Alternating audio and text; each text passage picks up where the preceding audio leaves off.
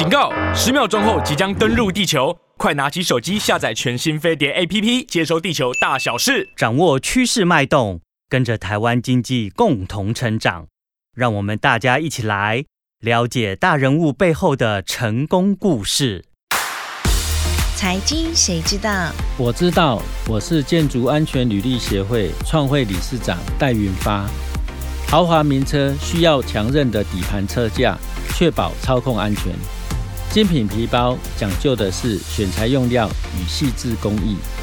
一座好的住宅肩负着让家人常住五十年甚至百年的神圣任务，更应当由内而外打造坚固的建筑体质。落实居家永久幸福，唯一获得建筑工程类个人工程技术金优奖，推行 Alpha Safe 耐震系统工法，房子有建筑安全履历的保障，让您住得更安心。财经谁知道？我是 Fiona，今天的大人物是建筑安全履历协会创会理事长戴云发。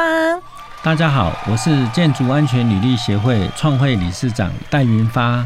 家父啊，您在六七年的时间里面去过总统府演讲过三次，哎，一般人可以去演讲一次就是很厉害，您居然去了三次，怎么会这么棒啊？可不可以跟我们听众朋友聊聊这三次演讲内容？还有您为什么可以去总统府三次？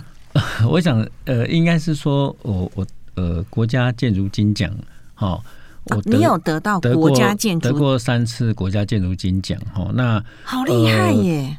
刚好我们国家建筑金奖是一年办一次的哈，那一年办一次，在呃这可能是两三百个得奖者里面啊，那等于说在颁奖典礼的时候，嗯，会有一个主题 speaker，嗯，就是会有只有一个演讲者在全部的全部的得奖者跟跟这些政府长官面前做。呃，一个演讲就是那一个年度的主题演讲哦。比如说我一开始，嗯、呃，我是在谈结构安全的重要。嗯，那有一年地震之后，我就在谈地震的一个结构安全，然后如何用、嗯、用安全品质去创造建筑业的价值。那呃，一直到呃，我们都知道近期在推围绕杜根哦，嗯、所以说呃，一一一年度就是邀请我再去谈，就是说，哎。如何用安全品质去创造哈围绕度跟那个多赢的世界？等于说，呃，这几年来有三次的主题 speaker 是邀请我去。主讲天哪！那你把奇葩 两百多个人放在哪里呀？哦，没有啦，因为因为我在产业界就在推动安全品质的嘛，所以说其实难怪称为教父，当之无愧。因为真的，我很感谢国家建筑金奖哦呃的评审们哈，大家对安全品质呃，应该说对安全品质的重视了哈。因为其实有很多呃的奖项或者很多的评审委员。他们呃看重的东西有时候会不太一样，我想其实我们都尊重。那我想我们真的很感谢国家建筑金奖，他很重视结构安全，应该这样讲。他觉得说是看不到的地方很重要，看得到了大家看得到哦。那你说凭黄色好、黑色好、绿色好，其实各有各有看法嘛。您第一次去上台的时候，您讲的内容是什么？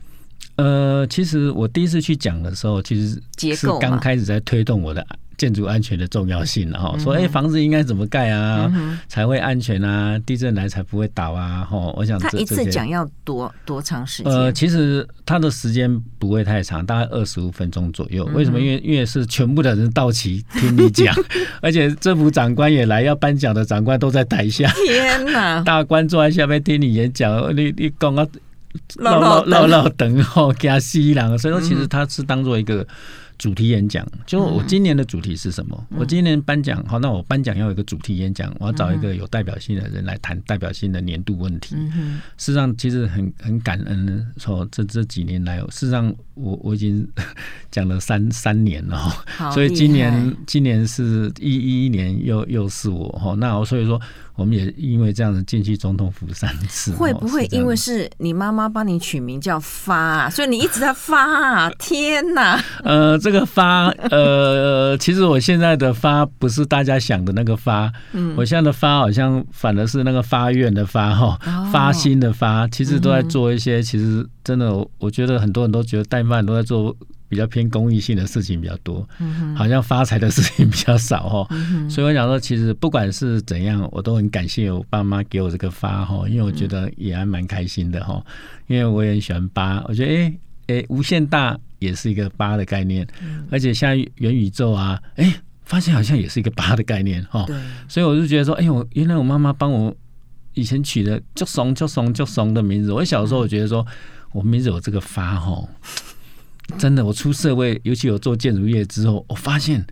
绑钢筋的师傅叫做阿华来，有够贼，尤其桃园哦，桃园我认识叫做阿华的发哥的板钢筋师傅六七个。嗯哼，你不要小看我们板钢筋师傅，他们也是大有来头的，赚饱饱的、欸。真的，我觉得说，我每次在跟遇到有一个名字有个发的，我都跟他讲说，哇，发哥发哥你好，我是最小发。哎、欸，真的，早期家里没钱才会取发嘛，哈，或者是财嘛。嗯、那所以我我这个年纪哈。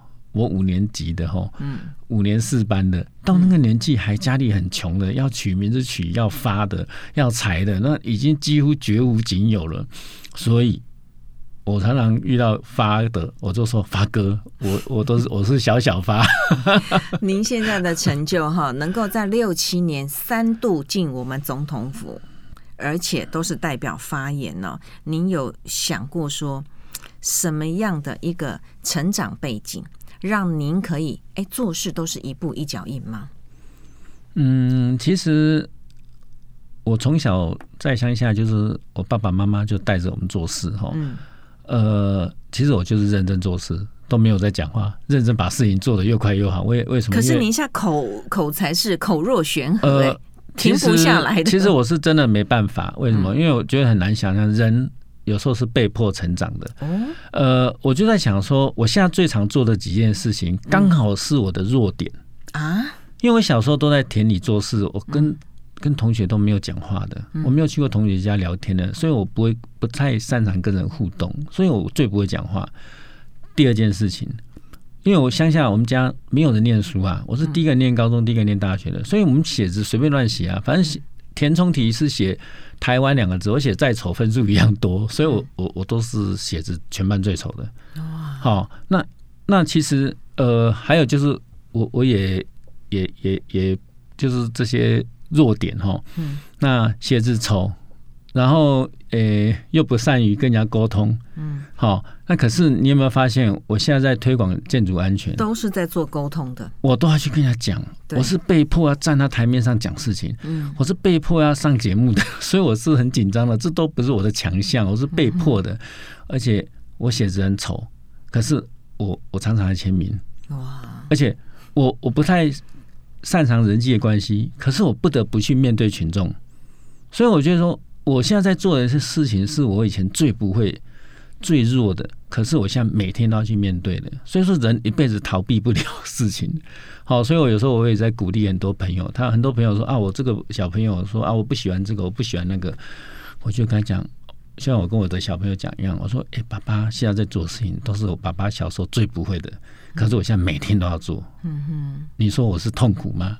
还是 挑战。我看到你都很高兴的、很发愿的，在推广这一些的功法，让全台湾的人民更安全。对，这个是真的令人非常感动。因为我觉得这是该做的事情。其实我有时候很多人在问我这些事情，我也在想，为什么我会做这些事情？我就在想到我小时候，我们家在田中间，嗯，因为以前小时候都是牛车在走，那路很小。开始有轿车之后，那轿车比较宽嘛，嗯，哇。一转弯就掉在田里，一转弯就掉在田里。哎、那我们就我们以前小时候常常去帮人家扛车子，把它扛起来。哦、所以话我爸爸就带着我们我们三兄弟，把我们家附近的那个产业道路全部加宽，嗯、而且大部分都是加别人的田的话，没有人家给你做成路嘛。哦，所以我们说我们家的田就变成路给人家走。那而且而且。政府也没有出钱，不像现在政府产业道路还会帮忙你铺设啊、制作。以前我们是自己做，嗯、所以我们就常常拿着圆锹、石子镐啊，去搬石头、去筑那个路体啊、去填啊、去铺啊、去弄啊。哎、嗯哼欸，其实说真的，我长大之后，人家在问我说：“哎、欸，丹发，你为什么会去想做这些教育安安全推广的事情？这些是我以后谈的，你给我做干呢？你你是什么成长背景会让你这样？我我才会去想到说，我小时候在做什么，我才想到说，哎、欸，其实爸爸我爸爸带着我们做这个，不就是我们念书上面写的造桥铺路吗？对。可是我以前不觉得那叫做造桥铺路，因为我们不读车，我们只知道造桥铺路好像是一个很很高尚的事情。可是我们不知道说，爸爸带着我们小时候，我们就在做这件事，在我们的邻里已经在做了。哇，真的好令人觉得敬佩耶！那教父，您还在高中的时候就帮妈妈来盖房子。我们现在看到这张照片，天哪，您高中就会盖别墅啦！这个房子真的大家会觉得好漂亮啊！大家哎，就是很漂亮。现在我也觉得很漂亮，大家觉得不可思议，因为呃。这个是我跟我三个哥哥在田中间自己画草图，自己呃能够施工的尽量自己做。好，那呃当然钢筋混凝土这种专业，当然那时候我们都不会，一定要委外哈。所以我们去在田中间盖这个房子，重点是那时候。我是高一，没有讲错，高一离现在差不多四十二年前。那时候我是砌砖小工，我就有砌砖。嗯，好，你帮你刚刚看到这个大理石这种贴附的，这个都是我们兄弟自己贴的。你已经四十二年也不曾有大理石掉落的问题，而且你有没有发现，它都用涂料，所以不会有瓷砖掉落的问题。嗯，而且我这房子很特别，有两个非常特别，一个事情是。新居落成那一天是我妈妈五十岁生日，所以是我们兄弟送给我妈妈的五十岁生日礼物。天呐，这是一个非常特别的。那我妈妈现在九十三岁，现在还住这里，所以我放假都要回去看看妈妈，好陪妈妈。哇，你真的好孝顺哎！对，这是应该的。那另外一个部分就是说，我这个房子也很特别。嗯，呃，早期那个年代，四十几年前，很流行油漆的广告。嗯。八一五水泥漆，哦，这个很很流行的，很红啊。ICI 得力涂料，嗯哼，ICI 得力晴雨漆，各位，ICI 得力晴雨漆就是用我们家当广告的，所以我那时候大一大二的时候很有趣，嗯，我在外面吃自助餐，嗯，中午看那个电视新闻，那个广告就在讲 ICI 得力晴雨漆，就看到我家房子跑出来，我觉得好好有感觉，好有 feel 哦，我说所以。我说我这个房子，我盖的第一个房子，嗯，应该是说民间建筑上过电视次数应该算前几名的。哇，因为现在现在没有人会用这种房子广告嘛，哈，所以除非一零一啦或特殊建筑哈比较会常出现。那一般民间建筑，除非新闻事件在谈说这是谁家的豪宅 哦，不会正直哎，哎，那个是连续两年哦，那个猛打广告。哦，所以您高一的时候就喜欢建筑是吗？因为盖的好漂亮哇！我现在看背面，哦，这真的对，就真的是田中间呐，田中间哈啊！其实跟大家分享一下一个小故事，嗯，呃，这个栏杆是用什么做的？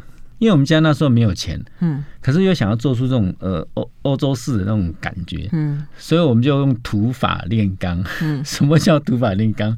我先跟大家分享这两个房子哦。这房子有两个地方土法炼钢，一个是这里栏杆，这是我这是我负责做的，我做是比较轻的。对，另外一个这是乌兔这里哈，嗯，屋突这个花架也是用水泥灌的，还有这里大概八到十平也是用水泥灌的，嗯，因为这量比较少，我们是用。手工去搅拌，然后一推一车一车把它推到上面去。因为我我我哥哥他们带领他那个当兵的朋友一二十个哦，身强力壮了，认为说这个没有很多哦，把那个搅拌车钱省下来，自己做。对，我就推推到一半，发现手快断掉，不能停，你知道吗？灌浆不能停。天哪，那怎么办？所以这个是还是要把它灌完，灌到手快断掉。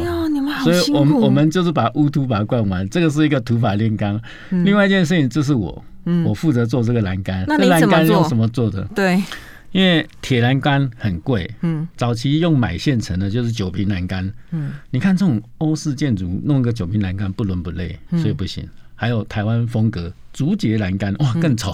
嗯，所以我们就觉得一定要这种风格。那铁又很贵，所以我们就想了一想，之后没有钱，要想动头脑解决，这就是我们从小的训练。所以我们用。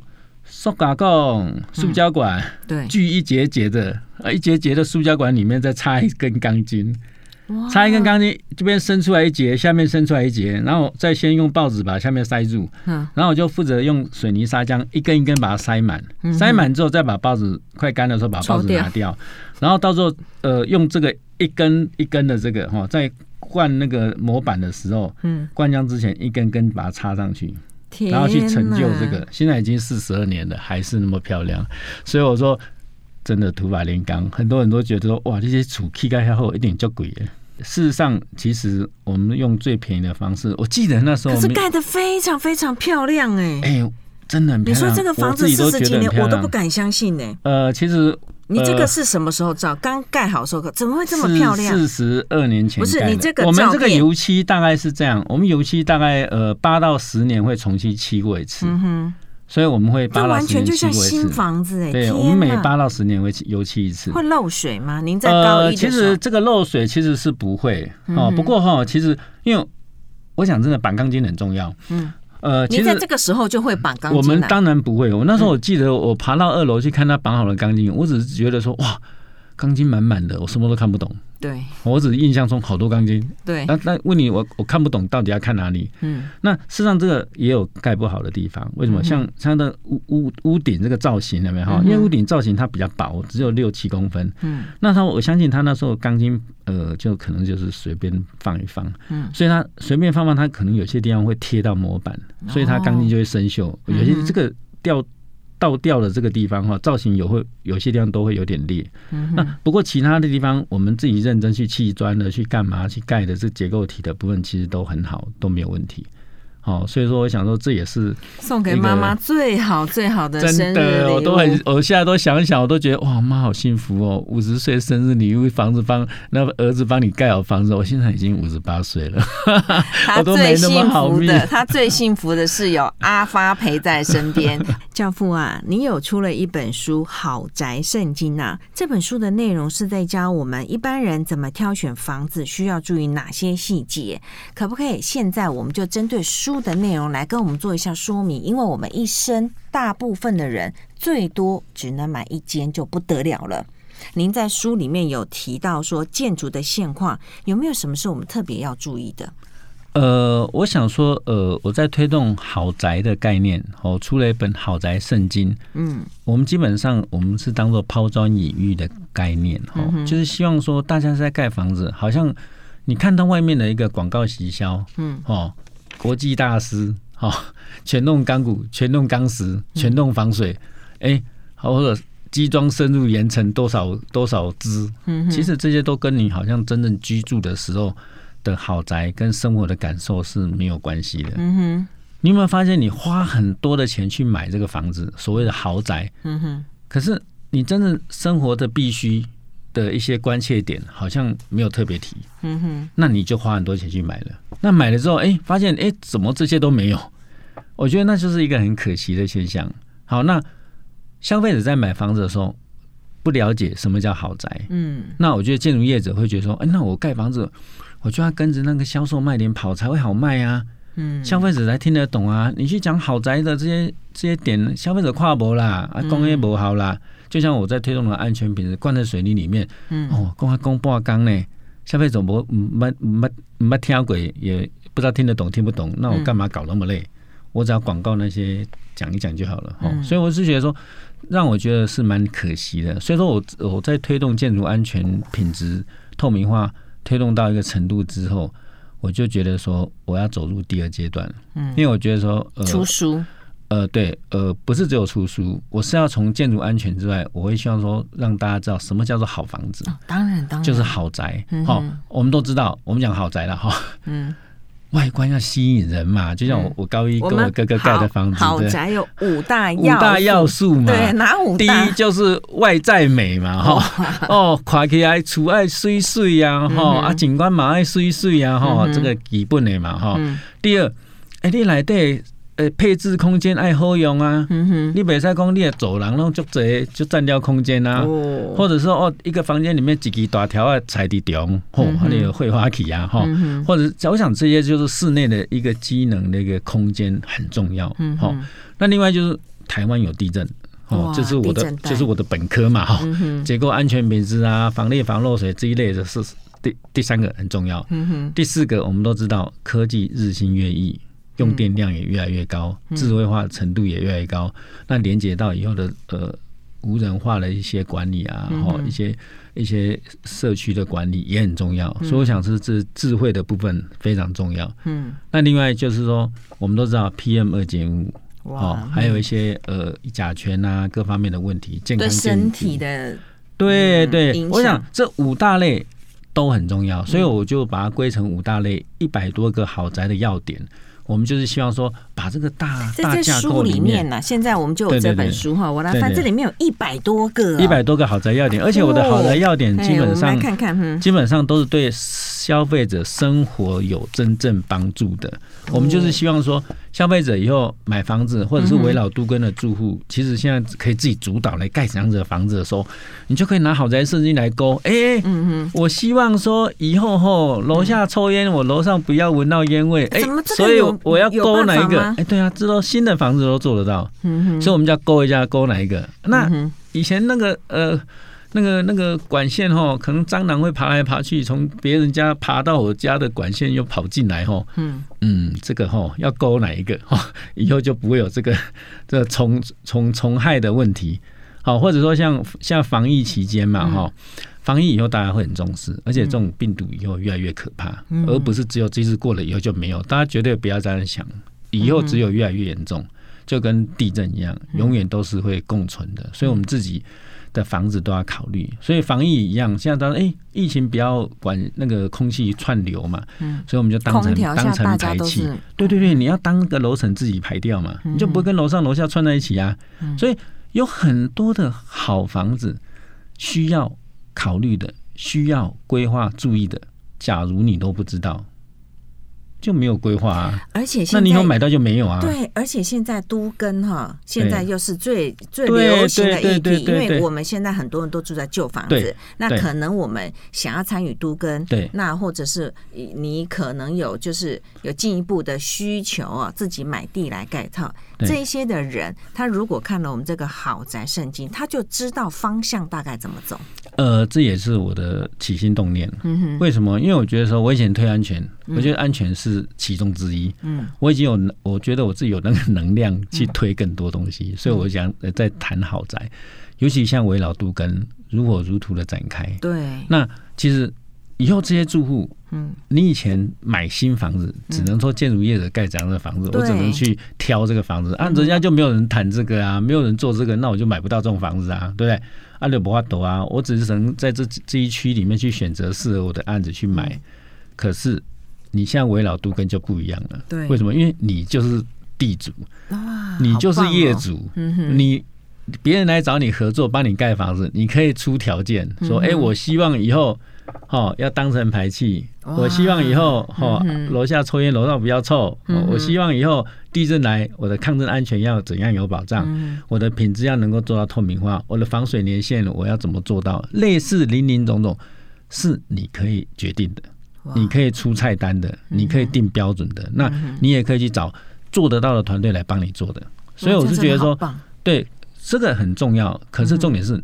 你要有这个观念，你要知道说哦，有哪些是好的。或许你不是很了解这些专业细节，很多人会说，哎、欸，这些就专业化很难了，我不是读这些拍摄没有那么难。为什么？你可以把我们的好宅圣经打开来去勾，哎、欸，你的生活的必须是以后不要有甲醛，就打个勾，以后就哪个西地方专业会帮你做到，就很清楚。对，因为我们已经帮你列出。很多点的，你喜欢的打个勾，别人就帮你盖这种房子，哇很简单做到啊。所以说已经不是以前的世界了。所以我觉得危老度跟。呃，可以把好宅正式启动，所以也是我我已经在很多专栏媒体在谈好宅，已经谈了大概第四年、第五年了。嗯哼，所以我们也会希望说，把好宅的观念推广给大家了解。对，这样听众朋友就会更清楚。对，那可是我们之前呢，看到很多的旧房子都有海海沙屋，那海沙屋应该要列为第一批的都跟对象吧？呃，对，海沙屋是最危险的建筑哈。我想说，海沙屋可能听众朋友还不清楚自己家里。有没有海沙屋？可不可以告诉我们怎么样才是？哎、欸，我们从肉眼不用机器来，肉眼就可以判定它是海沙屋了。赶快来参加都更呢？基本上海沙屋哈，以我们专业肉眼看，大概都差不多八九不离十哦。哦，正确率几乎九成以上。嗯、因为其实基本上很简单看，海沙屋通常最早会发出状况，我们讲称为发病的哈，就是天花板。嗯。因为天花板的那个呃保护层比较薄，嗯，所以天花板假如它是海沙屋的话，天花板的那个钢筋就一根根看得出来啊，混凝土块就啵啵啵啵一直掉，一直掉，一直掉，对，那一种很有可能是海沙屋，不过也有可能是只是保护层不够而已哈，所以这是第一个。但是它的东西，它那个土一直掉下来，钢筋暴露在外，钢筋也容易生锈。呃，对，它那个就是因为钢筋生锈。体积膨胀变氧化铁，它是因为钢筋先生锈，对，它已经钢筋生锈了，所以它变氧化铁膨胀，膨胀之后混凝土块就被它挤爆掉，才会掉下来。那挤爆掉之后，它钢钢筋又已经没有混凝土维护了嘛？哇，那就更危险。那它就会一直锈，一直锈，一直锈，锈到它没有，锈到它没有为止，所以说是很危险的。啊，不过天花板会掉，不代表一定是海沙屋，可是你可以看。假如说你家的天花板已经这样一块一块掉了，嗯、而你家的柱子柱子是垂直的嘛，嗯、又有这种垂直的裂缝产生，哇，啊，梁是水平的，嗯、又有水平的裂缝产生，哦，哇这个大概九成了，不用去检测，大概也差不多是这样子的哈。检测、嗯、只是告诉你说数据是多少，哎，证明呢。但住在这里面的。我们可能都要小心，非常危险，嗯，非常危险哈，因为要倒塌的可能，因为钢钢筋都已经锈掉了。呃，其实台湾台北蛮多种建筑，尤其像东、哦、东湖那边，民国七十几年盖的有非常多。它那个就是等于说，他们在用以前法规没有规定哦，那个我们建筑的呃沙啦那些混凝土啊，它的那个氯离子的含量，所以大家就没有特别去弄。嗯、所以说，等于说有些有些沙。它就有被海水污染过，嗯、那所以氯离子含量高，哦，所以我想这个是一个要特别七十几年的房子，所以离现在大概四十年，呃、只要超过四十年老旧的，差不多。那我们听众朋友可能就要注意了。假设我们现在居住的房子已经三四十年的，对，那如果有那种情况，对，就算没有这个情况，其实参与都跟哈，它也是美化市容之外，自己也会得到好处。呃，对，其实三四十年以上的老旧建筑，很多人说啊，那我们在推推动那个呃加装电梯，让老人家可以爬上去。哎、欸，现在我有听说过，或者是他说室内不能装，甚至在整栋大楼的外面呢。对，对，对，其实那个不容易，你搭电梯还要跑到外 面，那个真的也不容易装了哈。那我想，其实真的那么旧的房子，真的加速围老都跟对大家的获利更大，而且安全也更有保障。而且那时候那么旧的房子。呃，我就讲说，我之前在民生社区那边有一个很老旧的建筑，找我去看。嗯，哇，民生社区的房子我进去里面非常的老旧，里面裂到哦，真的是好可怕。我觉得真的是危楼。结果我去帮人家看房子，我通常去帮人家看都是朋友，所以我都是免费帮他看的哈。好、嗯哼哦，那哎，我发现说，我来做公益。等一下来一个地震，我可能就葬身在这里，我会有那种恐惧感。结果他们都每天住在那里，他们还在想说，哎、欸，那个一瓶换几瓶，一瓶换几瓶，他还不要，然后他要装电梯，要长期抗战。我心里在想说，哦、我觉得好可怕、哦，拿生命来开玩笑，欸、真的真的真的。所以我是觉得说，很多观念。不正确导致围绕度跟推动，大家都要看到像土耳其这样的时候才会有警觉哈。嗯，看到土耳其觉得他们很可怜，他不觉得台湾好像会发生，这才可怕。嗯哼，因为我觉得这才是真正的可怕。而且台北市不是有大楼倒塌过？呃，有。那我想其实其实主要是说那一次是地震是从中部传上来，来传到北部已经地震力算小了。那假如说我们的地震是发生在我们台北盆地附近，比如说我们讲的三角断层，哇，那就不得了了哈。嗯、那我想那个才是一个大的灾难，而且我们的土壤还会有呃土壤异化，还会有盆地效应，对，是比土耳其哦那边更严重的，的一个地理条件是更差的。所以我就觉得大家都太乐观了哦，觉得说，哎，我一直等，我等越久，政府应该给我越多奖励。嗯哼，我觉得这种概念是不正确的，因为我们在推安全品质，事实上我的概念是跟地地震跟时间在赛跑。因为就是说，我们下次发生大地震是五年、十年、二十年，我不知道。那我希望说，在下次发生大地震之前，我们能够做好防护。对，我们能够把更多不安全的建筑变安全。我觉得这才是整个城市的城市安全跟国家安全。啊，没有的话，说真的，你发生像土耳其这一次的大地震的那种倒塌方式，说真的，老百姓怎么办？政府怎么办？完全没有救，完全没有解。哦，你就是几乎有点万劫不复的感觉。好，所以我是觉得说，呃，我们真的不期待哈大地震来帮大家做围老都更。哇，这是我们我们真正心里的期待。哦，也是希望说，让呃我们社会大众知道说，其实政府有一些鼓励，有一些奖励。那你家的土地的价值是多少？你能够换算成，你能够换算成一平换几平，其实是很简单的数数字计算，好，小学生就算得出来了。好，你也不用期待说你家的土土土地价值本来就不高的，那你要要求人家要给你。三倍五倍，那根本不可能，那政府也不可能给你。那你说，那既然大家就僵持在这边，可是我们是拿生命来开玩笑的。对对，因为每个地方别人能够一平换一平，他可能是他是商业用地，他的房价非常高，那他当然可以啊。可是你家的房子就房价没那么高啊，应该有一定的标准啊。对，都有标准算得出来，大家都可以看得出来的哈。那都算得出来的，我想其实这个部分是大家可以。呃，就很公开透明的，心平气和的，慢慢来，为了我们大家好，对啊，怎么走下一步？对对，都跟这个也是有必要。呃，对，这个是非常有必要，而且是对大家都好的。就是大家定下心来看嘛，你家的房子房价一现在一平卖多少钱？那一平可以盖几平？算出来营造费用大概多少钱？其实你简单列出来就知道你家可以换多少。就算别人都当当。帮你做义工不赚你一毛钱，免费帮你做，你顶多也拿到这样子诶。那假如你还要比那个更高，那就不可能。而且大家在商言商，呃，建筑业者来帮你盖，他也要有成本的，也要有工钱的，也要养员工的，也不可能都免费的。那就是一个合理的一个基本的费用，其实大家是可以算的。你算得出来之后，你就知道说，哎，这是很合理的。那哎，他们也愿意来帮我盖好房子。那其实大家就应该尽快来赢，对对对，对，我们自己好，对，然后建设公司也不错，也，因为它也帮助我们盖一个好品质的又好的工法，然后政府也好，因为它美化了整个市容，因为有一些房子好可怕的，对的可怕，是是，对，那真的是很可怕哈。我那时候去一栋大楼里面，它里面那个看起来好恐怖，好像几百年的房子，又阴森又阴暗，然后还会漏水。它在大楼里面就会漏水。教父啊，我们刚刚提到说都更是必须的，也是必要的，可是大家都还没有彻底的去做，因为至少现在台北市哦，还有很多很多我们肉眼看得到的哈，都是一些很恐怖的旧大楼或者是平房，它衔接在大楼跟大楼的中间，还有几户那些市容也不好看，为什么这么好的？他们却不想要多跟，以您的看法呢？呃，我想最主要的是大家不觉得它不安全。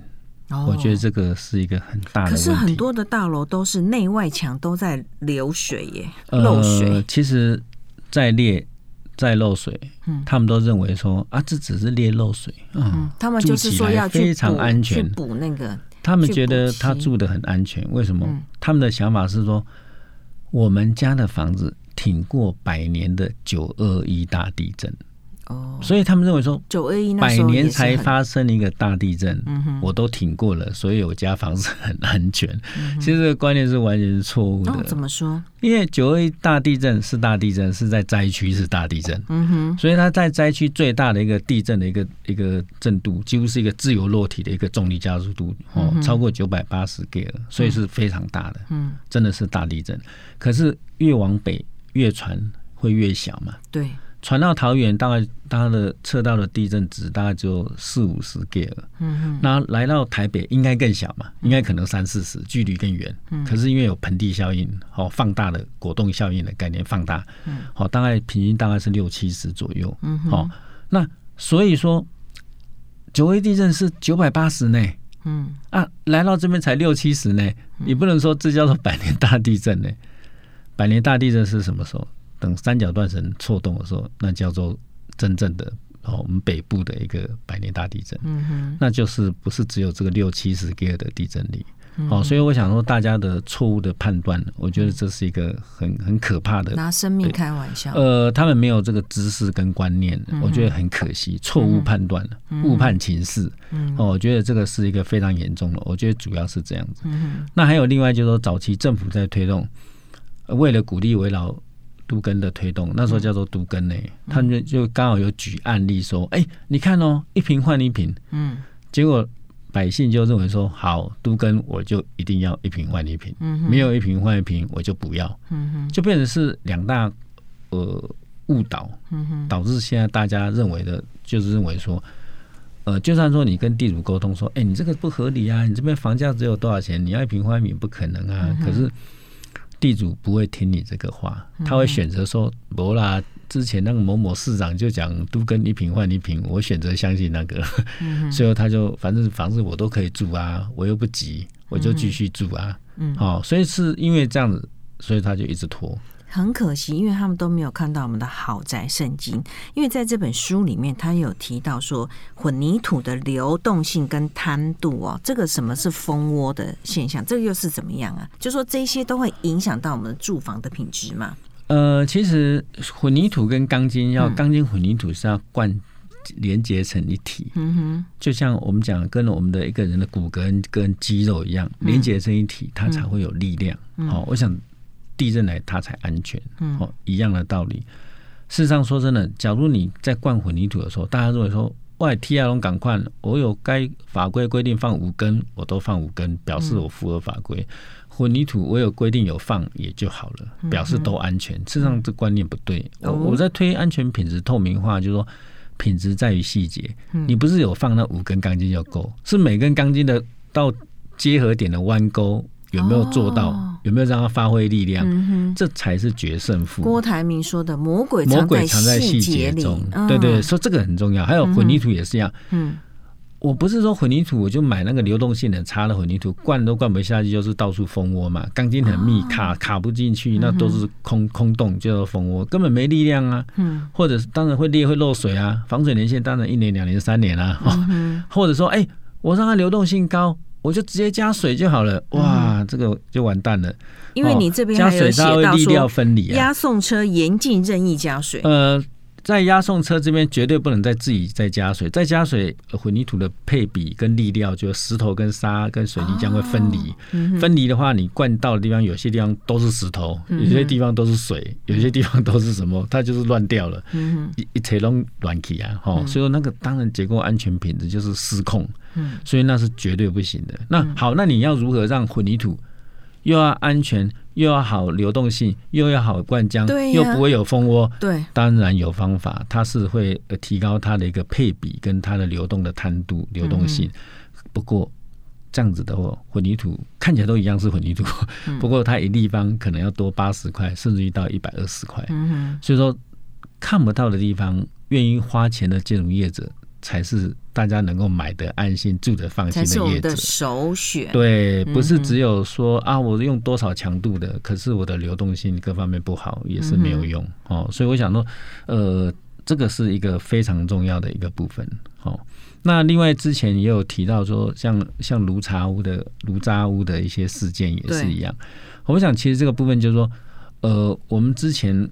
我们六年前，我们自己在盖的房子，我们就跟亚东预办合作研发出一个 AMS 的炉渣的一个检验标准。嗯哼，那政府一直没有定标准，一直到两年前才开始定标准。您六年前就已经 定了自己定的标准？对对对，我建筑安全履历协会跟亚东预办合作定的这个标准，所以我们六年来的每个案子都当做标准要这样检查。因为政府还没有定标准的时候，大家都无所适从嘛。嗯、那以我个人而言，我们建筑安全履历协会在推的钢筋工程的安全品质透明化，也不是政府规定的啊，嗯、我们就是自己设标准哦，定标准，自己做到给大家看。那混凝土的也也是一样，等于说炉渣的部分政府没有定标准，就没有规范的时候，那怎么办？我们就跟专业厂商去讨论说，诶，我们用什么方法可以杜绝这些问题？那我们就去做了，这样我们我们就当标准的。炉渣屋最有名的就是松烟，松烟那栋，对，你也讲给我们听众朋友知道一下它是怎么样。呃，它那个是等于是呃呃保护层的部分，它那个沙哈误用到那个炉渣，那炉渣它是等于是碰到水汽，它会膨胀，就会掉落、嗯、啊。所以说，那个假如用在保护层，可能只有美丑问题，然后偶尔不方便，一直掉，很讨厌。嗯，假如用到结构体，那就完蛋了，啊、结构体爆裂，那就很危险。啊、而且还那个炉渣污实际上是蛮多的了哈。那一直到政府后来呃两年前定规范的时候，其实他们就是。比照我们跟亚东一般定出来的 AMS 当标准，您您 又就是您又是领头羊了。我们等于是一起在呃，我们我们的做法也是产业界也认同了哈，所以我想这也是蛮高兴的。嗯、事实上讲到炉炉渣污，也分享一个小故事。嗯，我女儿那时候刚考上大学的时候去外地念书，我去帮帮、嗯、那个搬家工帮她搬家，嗯，搬搬搬搬搬，你知道吗？哦嗯、那时候体力很差，嗯。搬到楼上哦，好累哦，就躺在他床上休息一下。躺了一下之后，眼睛一张开，哦，怎么了？职业性的反应。嗯，我说女儿，你租的这房子是炉渣屋，因为它一块一块是掉，就掉的不大，就一小块一小块。那个那个房东有用油漆再涂过一次，不过有些还是会掉，看得出来。我就说啊，我说我职业本能，我又我女儿只有租到一个炉渣屋。这个也是很危险哈。如果是说家里有这种的状况的话，或者像我们刚才前面提到海沙屋的哈，其实我们参加政府的来一起讨论都跟，或者是跟民间我们口碑比较好的，然后我们可以值得相信的一起来共同创造美好的市容，参与都跟其实是很不错。对，我因为我是很鼓励呃，我们社会大众哈，其实我们真的一起来响应这个围绕都根哈。我想说，你可以去找好的建筑业者。那你说你不知道哪一家好，你怕会被骗了，大家都会怕说找到不好的呃业者，万一没有把我房子盖好，或者说我的分配比例不够好，那怎么办？哦，其实你可以多找几家哈，我想这是没问题的。那另外就是说，我在推的好宅圣经的概念，嗯。房子好不好？你绝对不要觉得说我不懂啊，所以我不懂，我只能 怎样？事实上不用。不用这样子哈，你只要拿出好宅圣经来看，说哪一个生活的品质是你以后想要的，你就打勾就好了。也有也有这些，你只是你觉得你要房子要防水保固，不要说一年两年嘛，至少要十五年，你就打勾一个哦。这个应该很难做到。你该讲外观要十五防水防漏十五年呢？呃，其实现在我们我们很多配合我们。阿法工法的业者现在防水全部都是十几年哦，这样子啊？对，现在不是个案，是您的工法，就是说我们绑钢筋也能够让它更好，对对对，更不漏水。因为就像我讲说，嗯，我们的工法绑起来，现场看起来就像铜墙铁壁啊。对。好，人家但是如何让它不漏水？因为房子本来就是会漏水的。我的概念呢？我觉得我们台湾人对 觉得很很容易习习惯了，习惯像日本他们盖房子，它就不应该漏水啊。我们台湾觉得漏水裂漏水是正常的，你超过几年不漏水，这个才怪。这也就是文化的差别哈，所以日本他们把每个细节做好是工匠职人的概念，所以他们都是很有荣耀的。嗯那我们台湾都认为说啊，工人你要做工诶，安那吼，安那你安那熟就好，你做较紧诶吼，人都安那做，你就安那做的会使啊。所以其实这些态度观念不一样哦。可是我是觉得说早期。也就算了，嗯哼，就像九月地震之前盖的房子，可能很多细节没做到哦，那可能九月地震之后有加强。好，那现在启动围老都跟又是另外一个境界。嗯、我觉得像围老都跟这些旧房子，嗯，好不容易整合那么辛苦，好不容易谈成了，再经过法规申请，再加上现在好不容易的人力把它盖起来，哦，这么久，这么长的时间，你再不好好盖，真的太可惜了。所以我是觉得说，应该要值得盖百年的好宅，所以我还是觉得说，好宅的要点跟元素，我们大家都值得拿来看，然后我们来勾选去盖这种好建筑。书里面还有介绍安全建筑履历，你怎么当初会想去建立这样子的一个标准呢？嗯，其实我觉得建筑安全履历的标准，我的想法就是安全品质透明化，让消费者安心放心，绝对不是用讲的。嗯。好，所以我做的做法就是，我把每个难做的地方，我都用我的方法一体成型，让你一看就知道说这一定做得到，想就知道一定做得到，加工也做得到，现场简单组装也做得到，都是训练过的纯熟的技术工来做。那我们工地办观摩会，让消费者自己进来看，确实做到了。而且甚至于让消费者直接进来绑钢筋，让你体验一下，你第一次绑就可以绑得很好了。哦，这个是我的目标。那以前推建筑安全履历的时候，我们办这种观摩会也将近快要上百场了哈。所以说已经是量化的，而且对我来讲就是我生活推安全品质的一部分哈。那所以我现在也把这个安全好品质应用在围绕都更。我们希望说以后我们围绕都更的案子，我们每一个案子，哦呃，我们不敢去要求别人，可是我自己去呃帮呃。地主来做全案管理的案子，我们的期许就是我每个案子都要办工地观摩会，就是我刚刚讲的最高标准给大家看，而且让住户大家进来绑钢筋，大家留下记忆、拍照录影，大家传子传孙。可能说，我想象一个画面，可能说，哎，以后你儿子跟你两夫妻一起绑钢筋，那四十年以后，你的儿子跟你的孙子讲，你看哦。四十年前，哦，爸爸那时候还那么小，爸爸跟阿公跟奶奶一起绑钢筋，你看绑那么好的房子的品质，好来传给你，传子传孙，百年建筑。我是建筑安全履历协会创会理事长戴云发，我们下次空中再见。